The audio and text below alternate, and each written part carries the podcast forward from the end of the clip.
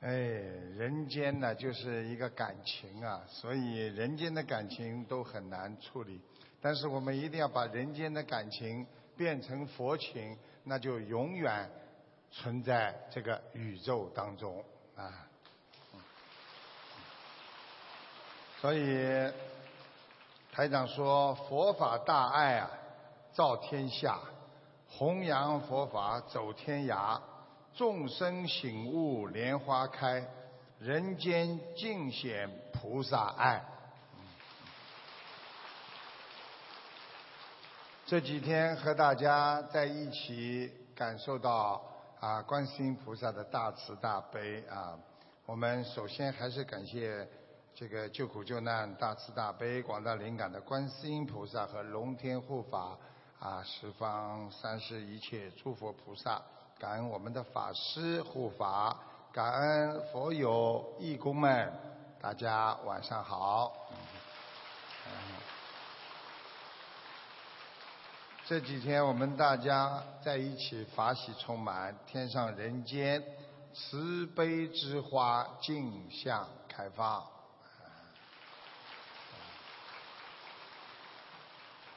我们。啊，这几天很多的灵验事件不断啊，那个尽显菩萨的慈悲情怀。尤其这次在台湾的这个弘法小巨蛋的法会的成功，让我们呢能够啊，让观世音菩萨的心灵法门的慈悲法语，在宝岛台湾弘扬佛法、传承中国文化，更显奇葩。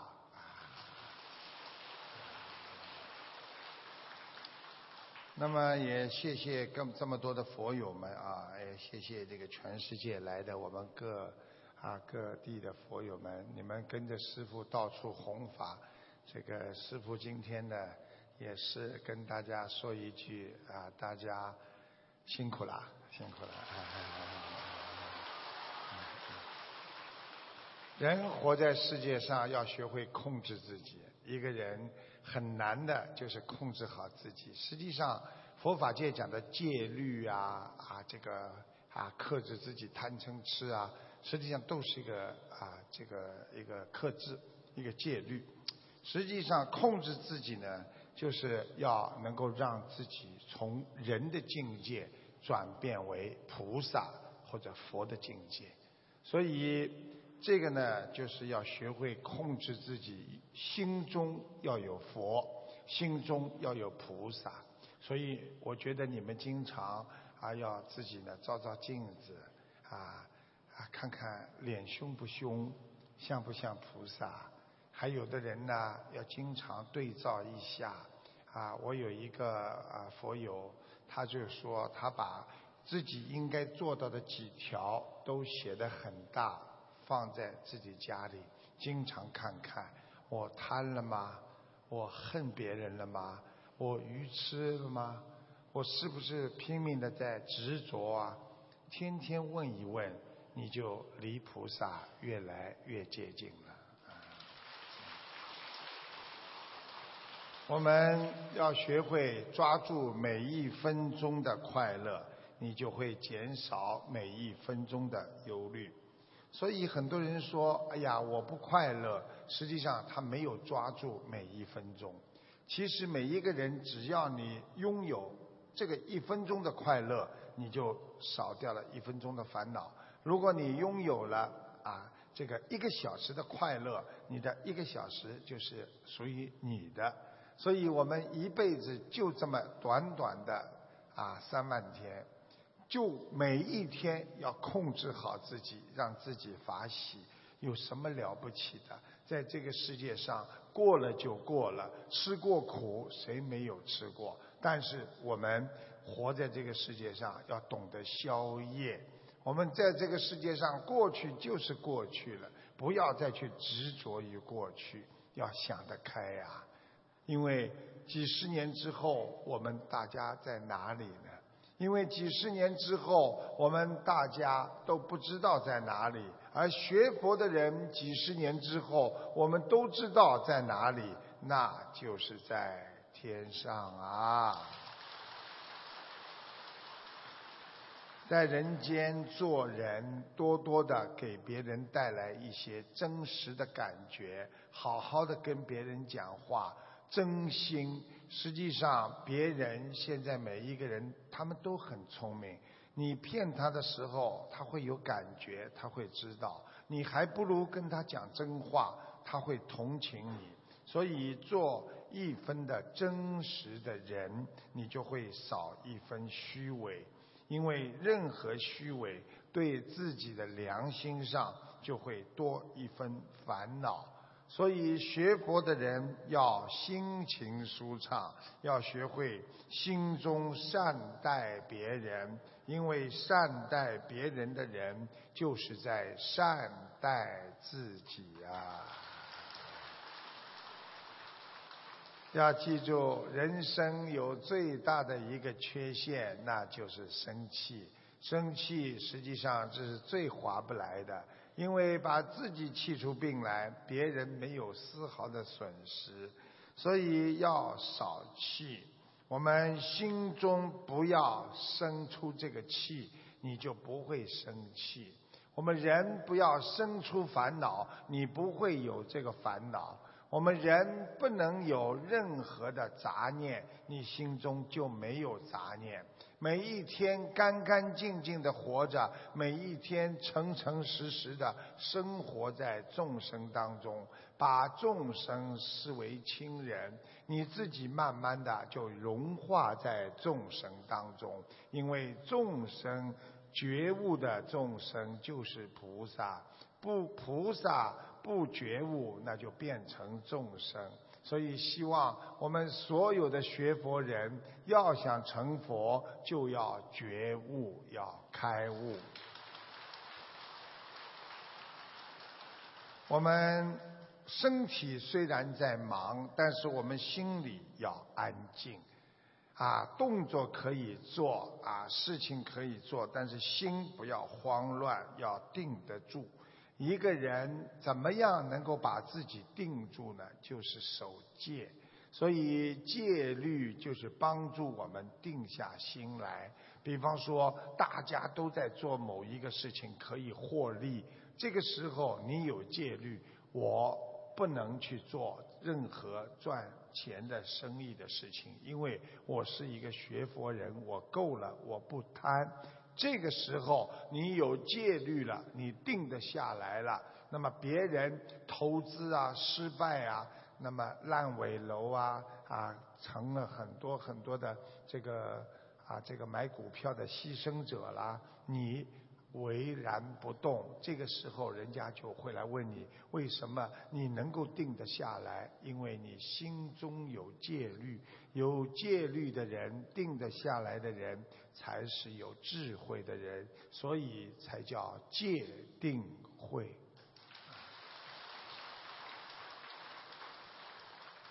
要改变自己的人生态度。去应付这个世界上不同的情况的发生，啊，实际上一个人活在世界上，每天都会发生各种各样不同的情况。很多人没有碰到过这个事情，心里就万分的着急，会乱了方寸。实际上，从我们本身学佛的人来说，不管碰到什么事情。自己心要静得下来，要定得下来，先让自己冷静，然后慢慢的产生智慧。所以去适应这个世界上不同情况的发生，用自己内心的佛性来征服自己的贪欲。实际上，一个人不贪，不会有什么事情发生。任何事情的发生，跟你的贪嗔痴一定有关系。所以佛法界把贪嗔痴三者认为那是人的三毒。所以要排毒，就是要不贪；要排中毒，就不能去恨别人。要把身上的毒气全部去除，那就一辈子不会做愚痴的事情了。台长说，做人心情要舒畅。既然已经做人了，都知道人很苦。有些人经常来问台长说：“台长啊，哎呀，我怎么这么苦啊？哎呀，我怎么样怎么样？”我说：“你有本事不要来做人，你做了人了，你就会受到人的各种的悲情和苦的感情的啊。我们说人生有八苦，对不对？如果你今天不做人，你做菩萨，你当然就不会有这种苦难。”所以，你既然做了人了，就要接受这个苦难。所以，承受啊，就是要消业。既然做了，我们心就不要有约急，就是不要难过。因为你越难过越烦恼，等于跟自己过不去。越做人会越痛苦，这就是为什么很多人变得。越来越愚痴，越来越烦恼，最后得忧郁症，最后让自己在痛苦当中流失了美好的年华。所以我们做人什么日子都过，因为我们看透了。谁叫我们上辈子没修好，这辈子来投人了？投人了，不就是一种生活吗？已经有这种生活了。就不要再去跟自己过不去，好好的把人本性当中的我们的佛性智慧拿出来，克服人间一切的困难，那你就是一个智者，那你就是一个人间超越人间的菩萨。所以，想要不烦恼的人，就要善待自己，不要去嗔恨自己。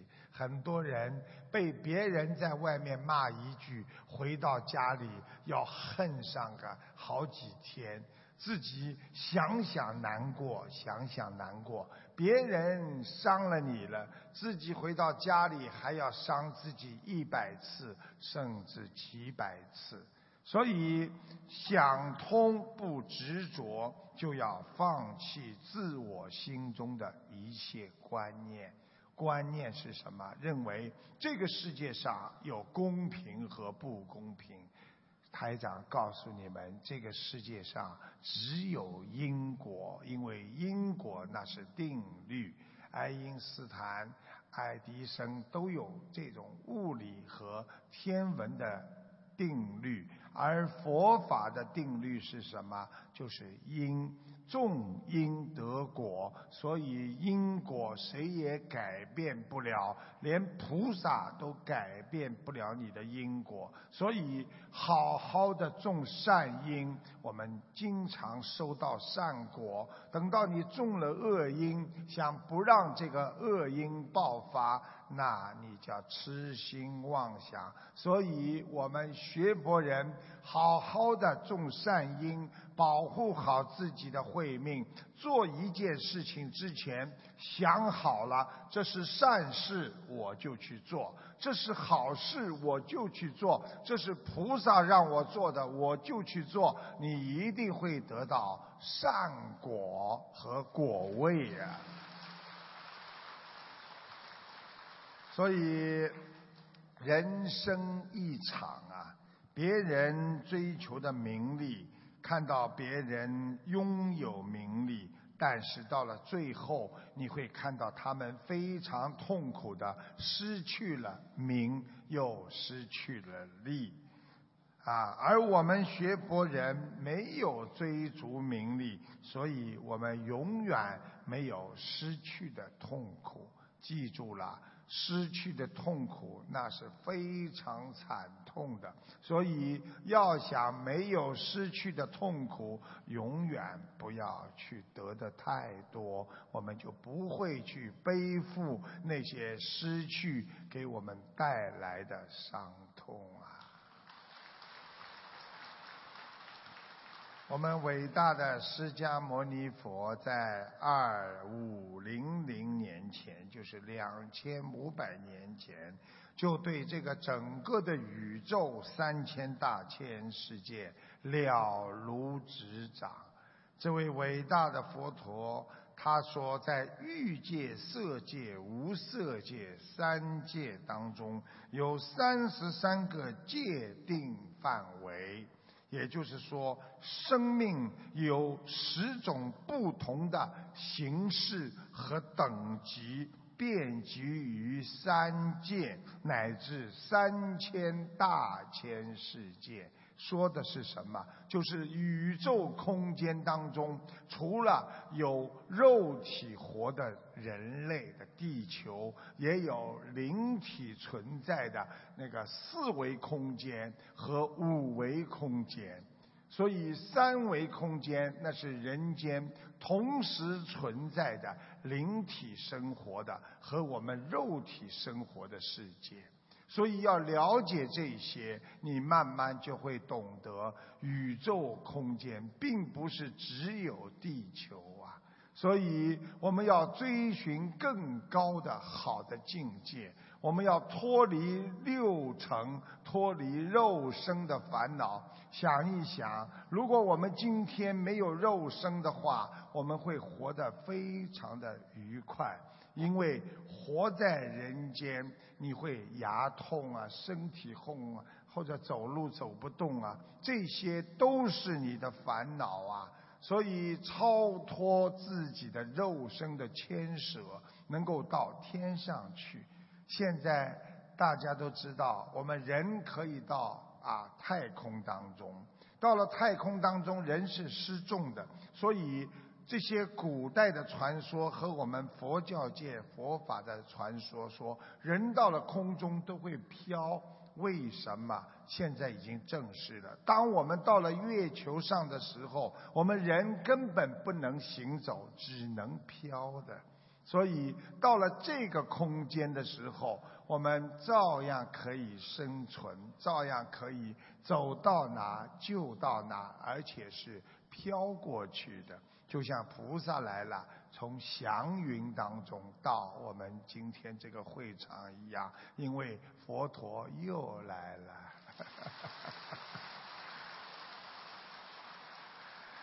观世音菩萨最喜欢穿白的衣服，你们知道为什么吗？因为白是显示内心的纯洁，所以心要纯洁。要像莲花一样白，所以要记住，我们心要干净，那就叫白。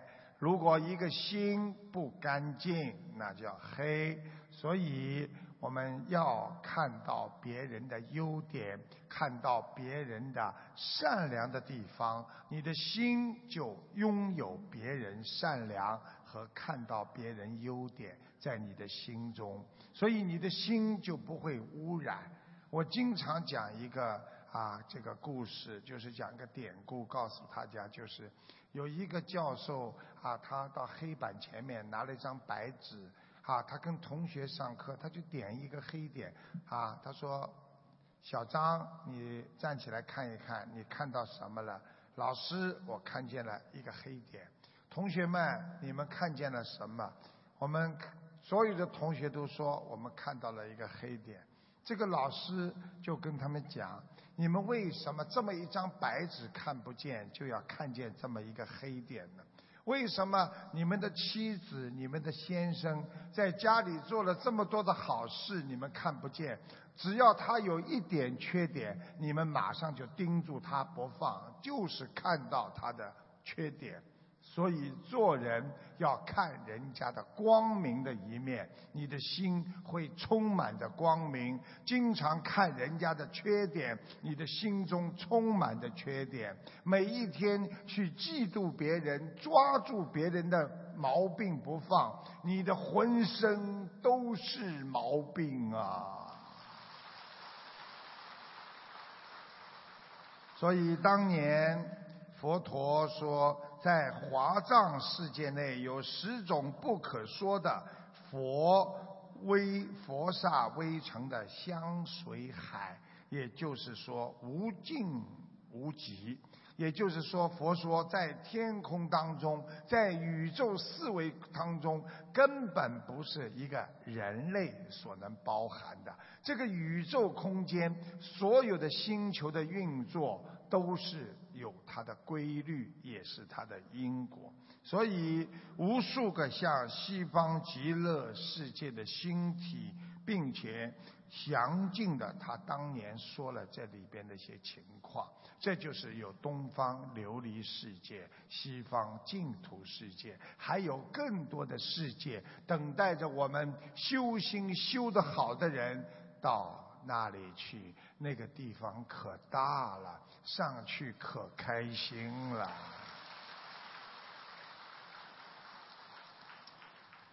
从前有一个商人。我说的这是个典故。他认识了四个朋友，他对第一个朋友啊，这是他的有四个非常要好的朋友。第一个朋友他是言听计从，不管他说什么他都听，他给他穿最好的，吃最好的，住最好的，用也给他最好的。第二个朋友呢？他这个朋友是气宇轩昂、仪表堂堂，这个商人呢对他非常看重，想尽种种办法维持和他的关系，并带着他在人前炫耀，以拥有这样的朋友而洋洋自得。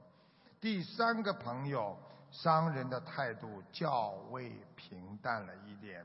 因为这个朋友帮助他料理家务，能力很强，商人对他也很满意。第四个商人的朋友是几乎这个商人从来不注意他的存在，不把他当回事。有一天，这个商人要到很远的地方去做生意，就为问这四位朋友。你们哪位朋友愿意跟我一起到很遥远的地方去做生意？他问到第一个朋友，这个朋友说：“我们只能共欢乐，不能共患难。我没有陪你出远门的义务。”商人很伤心。第二个朋友说：“我知道你对我很好，但是我也知道。”普天之下，所有的人都对我很好，所以我没有必要陪你出去。第三个商人就问了第三个朋友，第三个朋友说：“我可以送你走一段路，但我送你走到这一段路之后，我就要回转身来。”因为我不会跟着你走这么远，我还要去处理更多其他的事情。这个商人非常的伤心，终于想到第四个朋友，因为他平时都不照看他，也不没有感觉他的存在。这个时候出乎他的意料，第四个朋友什么话都没说，就陪他一起上路了。这个一个禅学的故事里边，就是告诉我们，那位商人不是别人，就是我们自己。第一个啊，我们要去很远很远的地方，这个商人要到很远很远的地方，不是别的地方，就是我们每个人一定要去的死亡的国度。那么这个故事告诉我们。当有一天我们要离开这个世界的时候，我们到底能从这个世界当中的四个朋友能带走哪四个朋友呢？第一个朋友其实就是我们的肉体啊！很多人一辈子为了自己的肉体打转，哎呀。这个化妆啊，给自己吃的好啊，用的好啊，享受啊，满足所有肉体的感受器官。但是到了最后，这个肉体不能随我们一起走的，所以这是第一个象征。所以清代的乾隆皇帝曾经有一个感悟，因为乾隆皇帝对佛学也非常有研究，他曾经感悟说：“哎呀，我皇帝未生之时，谁是我呀？”就是你皇帝乾隆还没生出来的时候，我是谁呀？谁是我呀？合眼朦胧，我是谁呀？当自己已经慢慢的看不见了，当自己要走的时候，我又是谁？所以我们的父母没有生我们的时候，我们在哪里？有朝一日，当我们闭上眼睛的时候，我们又到了哪里？这是说的第一个朋友，肉体朋友靠不住，所以很多人天天还为自己的肉身在着想，怎么样来享受，怎么样来让自己变得更漂亮，穿好的，戴好的，最后连自己的肉身都带不走。第二个朋友就是名利之友。也就是我们人的一生的财富，我们的财富、金钱和地位，我们一辈子拼的命的为了追求他这个朋友，我们唯恐不努力失去这个朋友，所以我们拼命的跟他好，去追求他。但是当我们一旦要离开这个世界的时候，他。不会跟我们走，因为这些钱财很快的就离开我们，生不带来，死不带去。所有，所以很多人为了钱财忙一生，最后什么都带不走。比方说，你拥有的房子，当你死的时候，你只要刚一走，第二天你的房子。就过户不是你的名字，所以《红楼梦》里边有一首叫《好了歌》，啊，《好了歌》它是这么讲的：叫世人都晓神仙好，只有功名忘不了。古今将相在何方？荒种一堆草莓了。所以。世人都晓神仙好，只有金银忘不了。终朝只恨聚无多，及到多时眼闭了。想一想，金钱这个朋友也是不会跟我们一起走的。第三个朋友，那就是我们的妻子。我们的人间的孩子伙伴，在我们生命中，他们跟我们相处是一种值得珍惜的缘分。但是，当我们要离开这个世界的时候，他们没有一个人会陪我们一起走的。再恩爱的夫妻，也只会说：“老头子，你先走吧。”我过几年一定会来看你的，这不是废话吗？你不想看，你也得去看他。所以，夫妻本是同林鸟，大限来时各自飞。就是最亲爱的之间，当大限来临，就是说命没有的时候。还是说我不会陪你走的，我只能这个朋友陪你走一段。当这一段走了，我还得回来。你死你的吧，你的遗产还要靠我来继续接受啊。那么第四个朋友，第四个朋友是最厉害的了。第四个朋友是谁呢？就是我们心灵之友，因为我们的灵魂，因为我们的灵魂在这个世界上是唯一可以跟我们离开的，他愿意陪着我们。如果我们这颗干净清纯的心灵，只要它存在，我们的心就永远不死。他对我们多好。平时让我们心里平静，让我们想得通，让我们心灵纯洁。他们跟我们生死不离，不抛弃，不离开我们。但是我们从来不好好的去想到自己还有这么个灵魂和心灵的存在。我们没有好好去修它，去帮助它。天天的回到家，还要恨他，还要折磨自己的心灵，让他痛苦不堪。其实，当我们走的时候，唯一能够陪伴我们的，就是这颗心灵。让我们记住这个心灵的好朋友，我们灵魂的好朋友，好好的修心学佛。他才能见到菩萨，只有他才能成佛呀。所以这个故事告诉大家，就是要我们关注我们自己的心灵，善待我们自己的心灵。我们不能天天去折磨他。很多人一辈子不停的去伤害。自己的心灵，让自己活在痛苦不堪当中。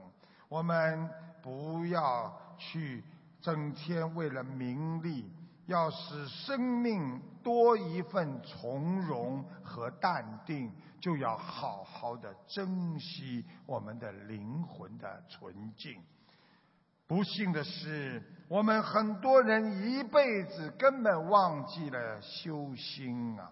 就在追逐第一个朋友、第二个朋友和第三个朋友，偏偏忽略了第四个朋友，而第四个朋友就是我们生命中最宝贵的本性和善行啊！所以，好好的学佛，明心见性。认识的第四个朋友，我们就明白了本性。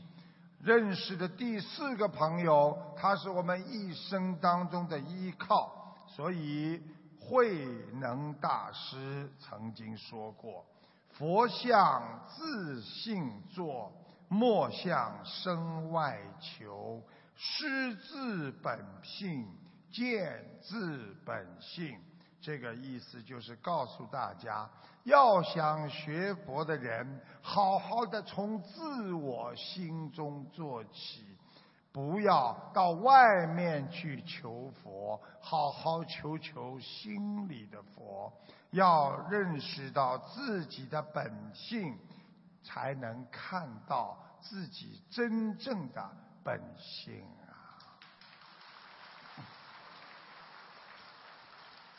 曾经有一个人到庙里去拜佛，他一个个佛拜过来，突然之间他看见边上一个人啊啊也在啊把也在好像在边上拜佛，结果呢结果呢这个人一看，哎呀，这个人怎么长得这么像观世音菩萨了？结果他就去问。您是不是观世音菩萨萨？您自己为什么还要来求啊？观世音菩萨告诉他：求人不如求己啊。所以菩提指向心密，何劳向外求玄？也就是告诉大家，菩提自信，本自清净。我们要用自己本心的菩提心，直成了佛。我们不要让自己的心慢慢的变得模糊，看不清，就像眼睛的镜片一样，被灰尘遮住了，你慢慢什么都看不清。擦亮你的眼睛，你才能看到众生的存在。擦亮你的眼睛，你才能看见这个美好世界的当下。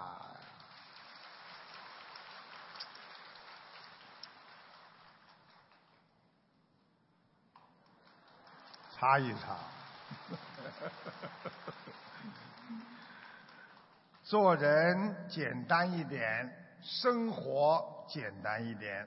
简单的人就有简单的生活，简单的生活会让你心境开朗，就有时间去感知自己内心的慈悲和慈爱的精髓。所以你去看很简单的人，他很愿意帮助别人；不简单的人不愿意帮助别人。现在的人太复杂了，一点点事情他就想到很深很深啊！你只要去跟他讲，哎，你学佛吗？哎，你来听听好吗？哎呦，什么目的啊？什么意思啊？为什么这样啊？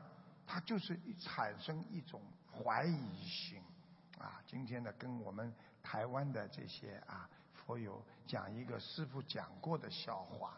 我不知道啊，你们假装就是说听过了忘记就可以了，否则我会比较伤心啊。嗯，你们要假装没听过。就有一个老太太都这么厉害，坐飞机大家都不能。现在男孩子都不愿意戴手表，都喜欢用手机啊，在飞机上，对不对啊？用手机看时间。那么到飞机上呢，又不能把手机打开。这个男孩子呢，就问边上这个老妈妈：“老太太啊，老妈妈，啊，现在几点钟啦？”这老妈妈不理他，又问：“老妈妈几点钟了？”还是不理他。最后又问他：“老妈妈几点钟了？”这个老妈妈憋不住了，跟他讲：“嗨，小伙子啊，我告诉你呀，你一问我时间呐，我告诉你呀，你接下来就要跟我唠嗑，就是我跟我谈话。”我会烦死的，不停的陪你讲，我会很累呀。接下来你还要对我好，帮我拿行李。你帮我拿了行李，我不好意思要把你请到我们家去吃饭。你到我们家来做做客，吃吃饭倒不是小事情。我有一个闺女，长得很漂亮。像你这种连手表都买不起的男人，跑到我们家里来，我闺女怎么肯嫁给你呀？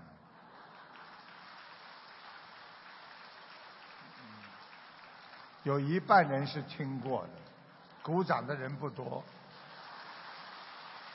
好，现在是假装鼓掌的人很多。所以现代话讲，我们生活用现代话讲啊，用现代的管理方法来讲，对不对？比方说，现在什么管理都有啊，企业管理、物业管理。啊，酒店管理，哎，有没有情绪管理呀？啊，是我们学佛人才懂得情绪管理，好好的学会管理自己。有时候要管好自己，就是经营自己的生活，把自己的生活怎么样经营好，不要就是混日子。很多人就是一辈子把时间就这么混了。有些人一辈子觉得时间非常的难熬，而我们学佛人天天觉得时间不够，因为我们要念小房子、念经、念大悲咒、念心经，所以我们念经的时候，我们特别的开心，因为我们没有浪费时间，我们在打造一座天梯，天天往上走一层，最后走到。我们的观世音菩萨的家里呀，我们学佛人一念经，心就比较简单。我们要超脱六道的人，不能整天在六道当中出不来呀。要做菩萨的人，为什么还要贪嗔痴啊？我们要想成佛的人，我们就是要脱离六道，就是要把人间苦难的日子变成想得通的幸福日子，这就叫心灵管理。明明这件事情让你很痛苦，就是要把它想通、想明白。所以这就叫经营自己的生活。希望我们学佛人懂得安排自己，再苦的事情也会过去。就是今天你坐在下面，有再烦恼的事情，想一想，几年之后，说不定早就不烦恼啦。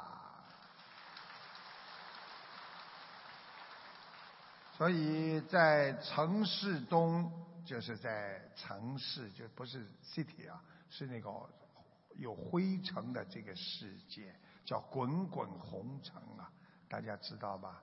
滚滚红尘什么意思？你们知道吗？啊，为什么叫滚呢？一个滚还不够，滚滚滚滚滚，红尘滚过，染了，污染了，就滚蛋了，就滚掉了，没了，结束了。所以我们在人间滚一滚，好了，一生污染，最后下去了。我们在滚滚红尘当中不能滚，我们不污染，我们心干净，永远不受五欲六尘的干扰，好好的修出自己的佛性出来。我们要懂得人间很多的喜怒哀乐。太多的烦恼痛苦，要认识到这些都是暂时的，生不带来，死不带去啊！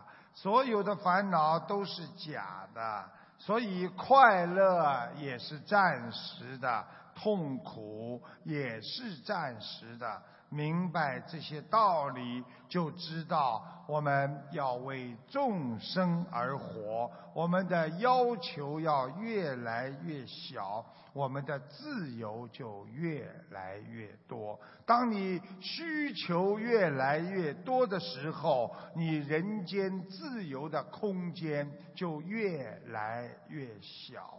烦恼越多，你的幸福就越少。不烦不恼，幸福就到。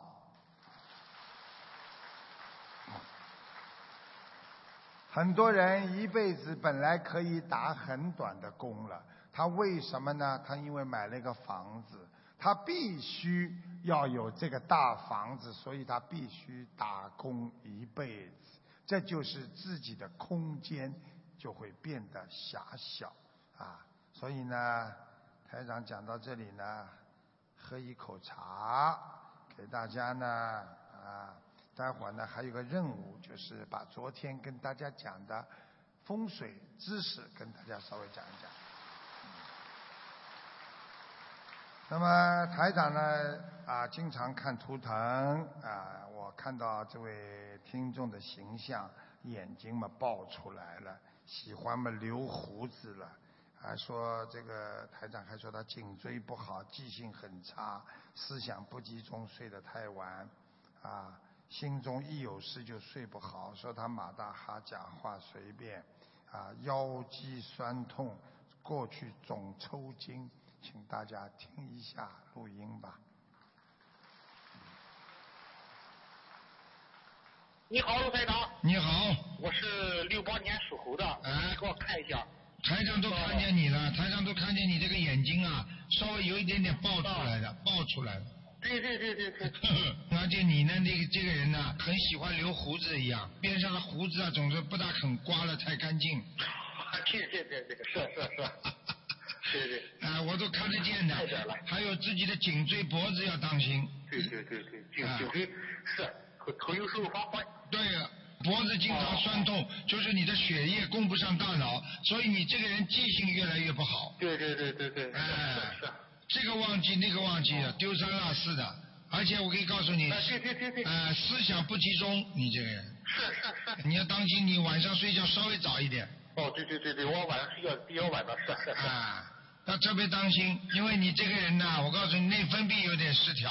所以你有时候没有事情的时候睡得挺好，心里一想事情，晚上就睡不好觉了，整个晚上。哎呀，太拽了，你看看。这个人太马大哈了，讲话太随便，讲话要稳重一点，不要随随便便就讲人家。对对对对对。啊，是是是。好吗？其他没有什么大问题，腰当心一点，腰有点酸，叫腰肌啊有点酸痛。哦，对对对嗯，昨天晚上我睡觉的时候，我这个就是尾椎这一块啊，就是难受。看见了吗？对对对对。还有最大的一个问题，你过去啊老有抽筋啊。哦，对啊。哦，好，谢谢卢台长啊。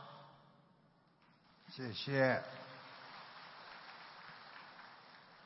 那么 今天呢，跟大家讲啊，讲一点啊，很多人呢觉得风水啊非常的神秘莫测，实际上在我们啊中国传统的文化当中，对风水的解释啊，的确是有些神秘感。但是呢，台长今天用佛法来跟你们解释风水，你们马上就明白了，就知道在家里应该怎么放风水了。那么，其实风，我那天跟你们讲，就是气场啊，风就是气场，气氛和能量。今天我们大家聚在一起，这个能量体已经是风了。那么，然后呢？台长跟大家在讲话当中，心中跟你们有沟通，就在流动和变化，那就是水。所以这里的风和水，因为能量好，心跟心有沟通，所以这里的风水那是最好的。风水有五个方面啊，五个方面。第一个方面呢，就是眼睛。当你眼睛看到的地方很美丽，我指的是第一感觉，就是你一看见这个地方，哎，我很喜欢，很美丽，感到很舒服，哎，这个地方很好的，很开心的，这个地方风水就是好的。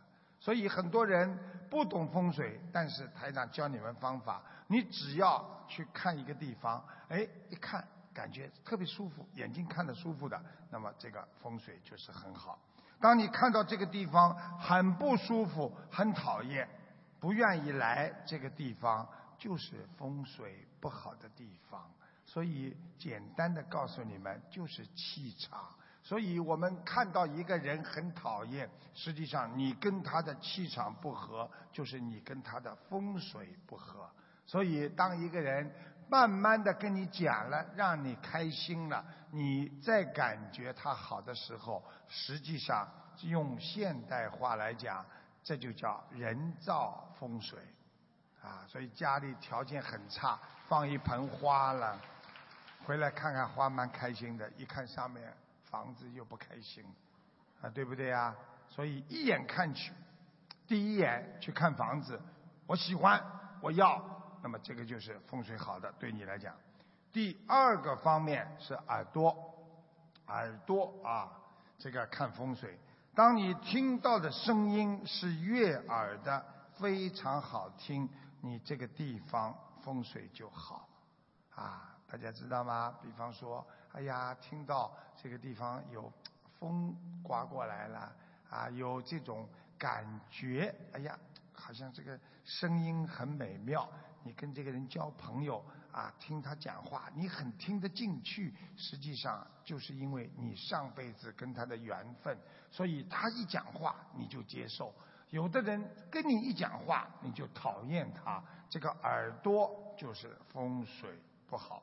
所以呢，有的时候呢，你到一个地方都是噪音，听得你烦得不得了，这个地方风水就不好。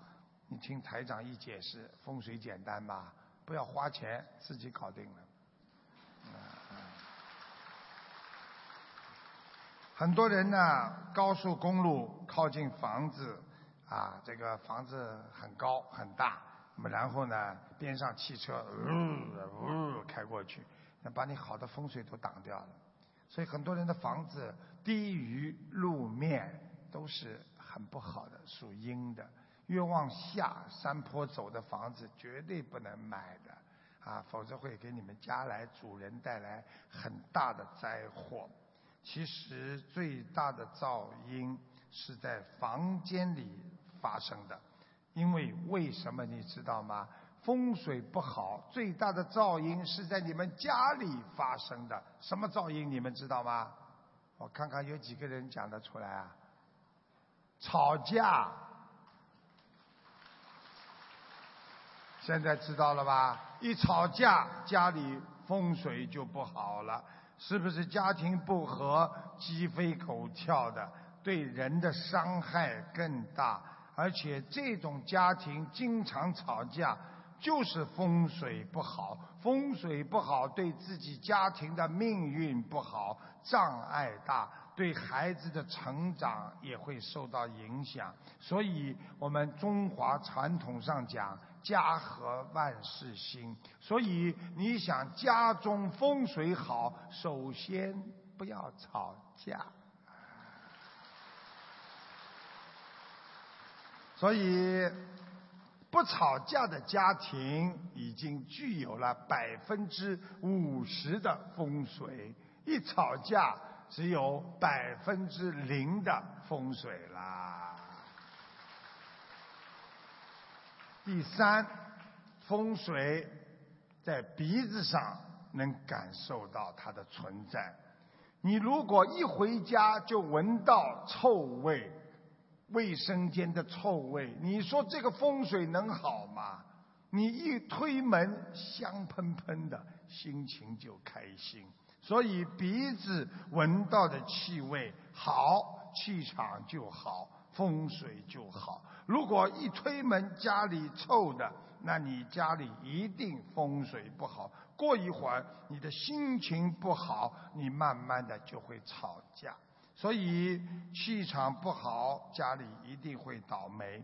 我们经常在家里烧香的人，家里冉冉升起的佛香啊，或者摆放着芳香的花，它的气场就会转变。你一闻到好的气味，风水自然就好起来了。如果你到的地方气味让你感觉到，烦恼、恶心，那一定就不是好风水啊！怎么样啊？要不要用罗盘呢？罗盘都不要的，听听台长的话，回到家就知道了。臭袜子好好的洗掉，肮脏的东西不要乱放，天天在家里不要吵架，天天。看看云彩，拜拜佛，念念经，门一推就闻到一股扑鼻的香味儿，这风水还不好啊！第四个是身体来感受这个风水的存在，看看家里有没有太多属阴的东西，比方说。不锈钢啦，太多的玻璃呀、镜子啊，还有很多尖尖的东西呀。有的人家里还挂一把宝剑，啊，这些都是属阴的东西，会让你感觉冰凉。因为玻璃也是冰凉的，都是属阴，而且玻璃非常容易碎。这些呢，就是影响正常生活，会伤害我们的身体。所以家里台长曾经告诉大家，连刀都不要放在外面，用完了洗干净，要放到抽屉里的。所以这些阴气太重的东西，会影响你的身体。会引起争吵，会损失钱财。尤其当镜子老照到你的时候，他就把你照到阴间。所以镜子并不是很好的风水。所以很多女人为什么身体很不好啊？因为他一天在镜子面前化妆要两三个小时啊。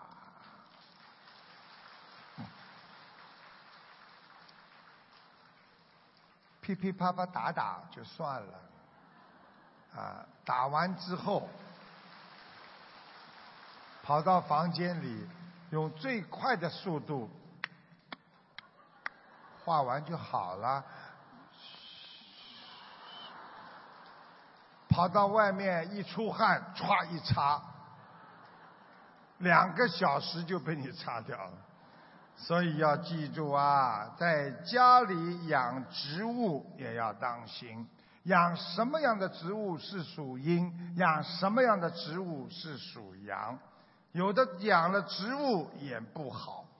告诉大家，刺人的身体的仙人球养在那里。很多人以为仙人球、仙人掌可以辟邪，其实仙人球给人带来了刺。你记住了，你盯着仙人球看，看了会鸡皮疙瘩都起来，不舒服，那就是不好的气场，那就是不好的风水。所以在家里，如果放任何东西，不要放带刺的东西。如果有刺的东西，你一定不会感觉到舒服。就像很多人家里养个猫、养个狗，他时间长了，他跟狗跟猫交朋友，你说说，他不叫狗朋友、猫朋友吗？你看，像我们正常的人，看见一个猫，我们会害怕的。哎呦！哎呦，碰碰它，我们都觉得怪怪的，因为这不是我们这个人道的，因为它是属于畜生道的，啊，经常去跟畜生道的这个灵界打交道的话，你 也好不了哪去啊。所以台长告诉大家，我们心中的正知、正见、正念。那么那就是正，就是正风水、正能量。如果你要靠着辟邪的话，要靠着心中的正能量，所以就不怕邪念。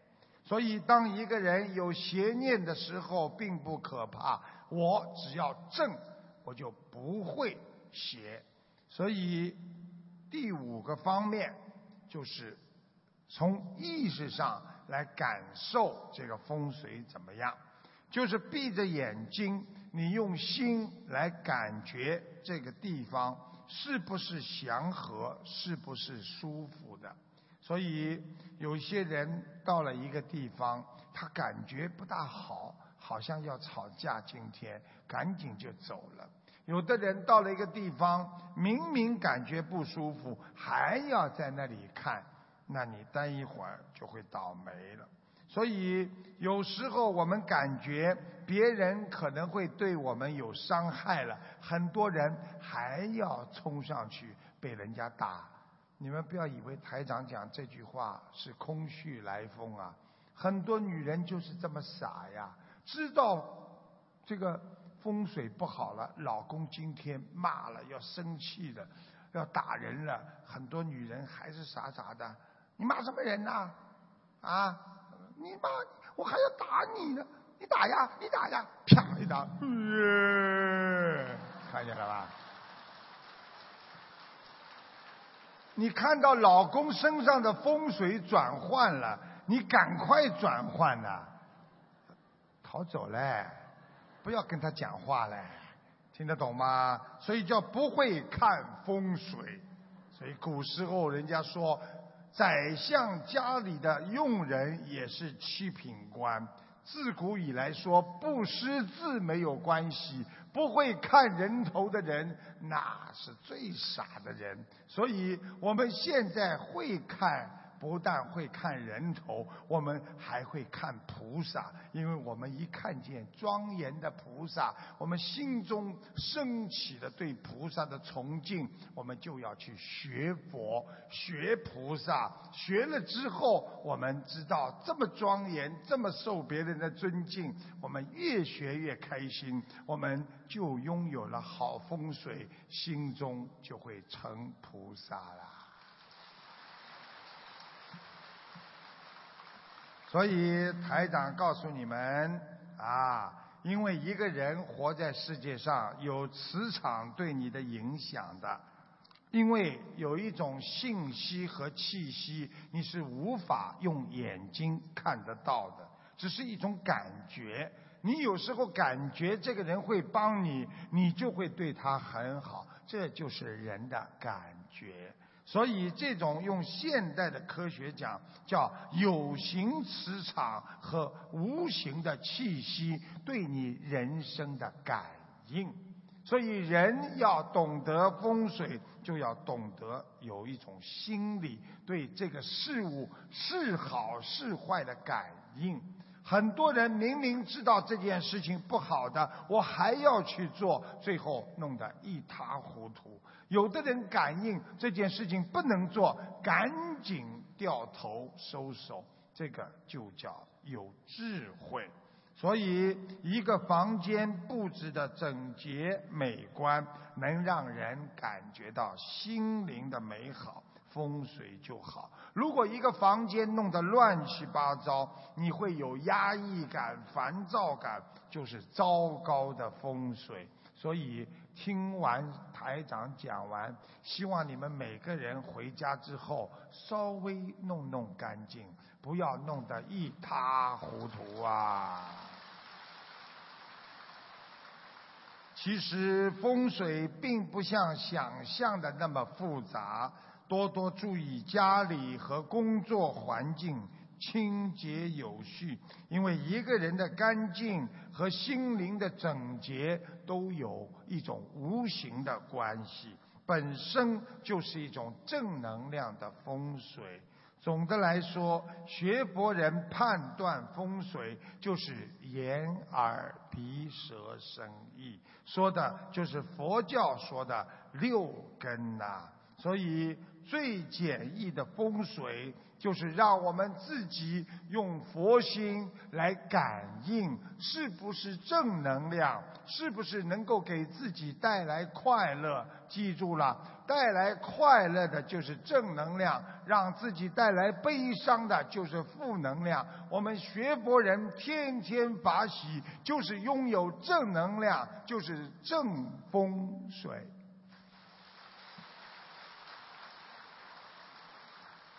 呃，你们还要听吗？哎呦，开心的不得了！啊，我告诉你们啊，真的，家里千万不能一推门臭的，臭的真的会倒霉的。啊，家里不能吵架，吵架的人生意不会好的。你去看夫妻两个人不讲话，老公生意一定不行。所以过去有一句话说“怕老婆发财”，实际上这句话呢有点小道理。因为怕老婆的人呢，他就不跟老婆吵架了，不吵架，他当然就发财了。很多男人不怕老婆，因为女人的毛病就是她不停的要讲的，她不跟你讲，她嫁给你干嘛呢？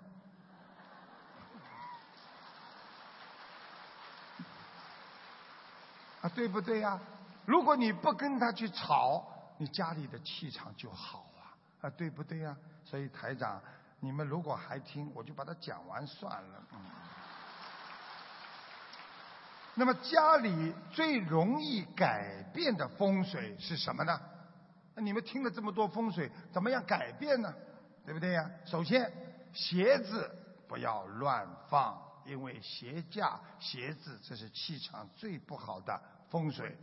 不要省钱，要买一个鞋柜，差一点的。就自己做一个，啊，实在不行就把吃剩的月饼盒子啊，或者皮鞋盒子不要扔掉，还放进去叠起来，啊，其实把鞋子移到卫生间的门口，那么就好很多了。卫生间本来就不咋地，所以再把鞋子放过去。那就叫臭味相投。那么，在公司里和家里一定要买一些植物，比方说花花草草啦，因为植物叫勃勃生机，因为植物它会长大，会慢慢的在里边有生气的感觉，让你有感觉有寄希望，所以就是好风水。所以风水不是看外表，是心内风水。佛法看来，凡是停留在世外的外相，而不明事物本质真相的人，就是不懂风水。所以解释一下，你一个人的眼睛去看什么风水，耳朵听什么风水。嘴巴说什么就是风水，身体干什么也是风水。所以最重要的，你心里要把它想成很好的事情，那你心里才拥有好的风水。啊，风水最重要的是人呐，不是摆设呀。你人想到好的，你的心。你就是好风水，你的嘴巴整天说别人好话，恭喜呀，发财呀。别人一开心，冲着你一笑，你得到的就是好的气场回报，你就是拥有好的风水。你去第三去做很多的好的行为，去帮助别人，别人再来帮助你，你不是得到贵人，就是好风水。连你的表情都是风水呀！你今天笑一笑，那叫好风水；你今天狠一狠，那叫恶风水呀！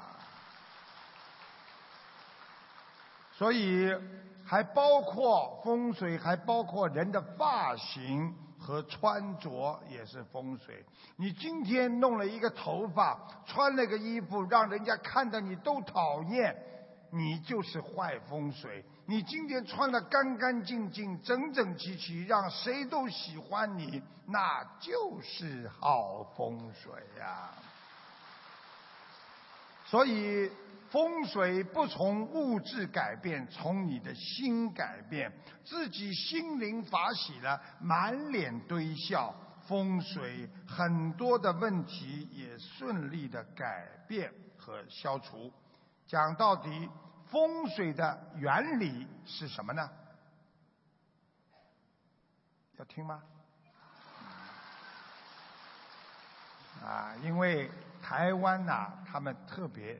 啊，这个相信风水，啊，所以呢，台长有意的讲点风水，把他们吸引到佛法上来。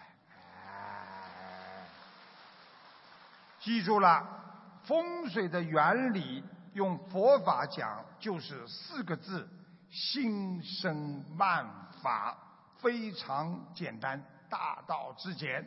也就是说，你心中想到好的事情，你风水就好。你心中想到不好的事情，你心就难过，你的风水就改变，人就会非常的忧伤、烦恼、悲伤。如果你整天想好事，你的心会喜悦、无挂碍，那就是好风水。所以，家庭和办公室最大程度的改变风水。师傅教你们，其实只要放一个念佛机，时时刻刻轻轻的播放，就能改变风水啊！还有一个改变风水最好的方法，就是把自己的心寄出去，寄到哪里呀？寄到西方极乐世界。寄到观世音菩萨的家里，口中常念观世音菩萨，这是一切风水当中最上等的风水啊！哎呀，严重超时，今天讲了严重超时，但是呢，本来想讲完的啊，现在呢暂时这样，但是在结束之前呢，师傅。总是要跟大家讲一个笑话，要不要听啊？那这个鼓掌声音不是太响。哦，好了好了。哎呀，先讲一个短的笑话啊，让大家先开心一下。啊，说有一个老公跟他老婆两个人，一会儿吵架，一会儿还要问来问去，而且不知道自己啊怎么样对老公，老公呢自己知道，但是老婆呢不知道。有一天，这个老婆一开心，就对着她老公说：“你知道吗？为什么这辈子我能遇见你吗？”啊，因为我是仙女下凡来报你的恩的。结果老公看了看她，嘴巴里说：“我看你仙女还是回去吧，我觉得你不是来报恩的，是来报仇的。”啊，再讲一个啊。有一个父亲啊，一辈子吝啬呀。我讲的都有道理的，因为很多人一辈子舍不得，舍不得，死了还舍不得了，所以一辈子他就吝啬的不得了。他四个儿子很了解他。有一次，这个老先生快要断气的时候，他的父亲把他们四个孩子叫过来，从床下颤颤巍巍，嘴巴已经不会讲话了，颤颤巍巍拿出一双筷子，啊。叫小儿子过来，这小儿子一看见父亲拿出双筷子，抖抖嗦嗦的把它折断了。结果父亲又拿出第二双，二儿子一看掉的眼泪又折断了。你又颤颤巍巍拿出了一把筷子，这几个儿子全部拿过来之后，全部折断了。这个时候，他父亲。要讲话讲不出来，他的大儿子说：“爹，你一辈子这么不舍得花钱，一辈子没钱。我们也知道，你现在用筷子在比喻，让我们孩子要团结起来啊，不要这么天天的折断自己的感情，是不是啊？”这时候，父亲用拼命的、用微弱的声音说了一句之后，就断气了，说：“这、这、这筷子是乾隆皇帝用过的，很值钱的。”呃，死了。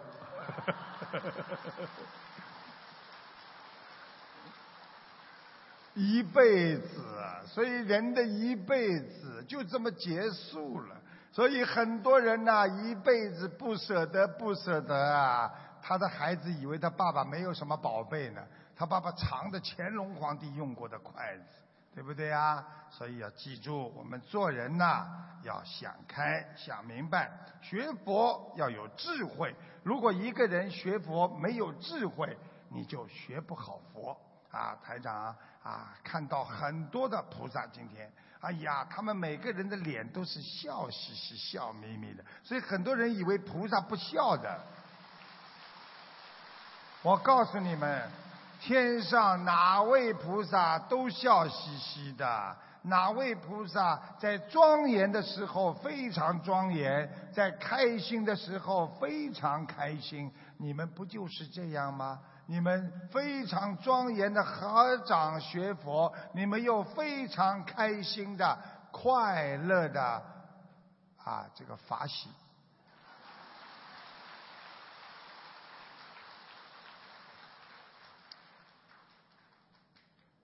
谢谢大家。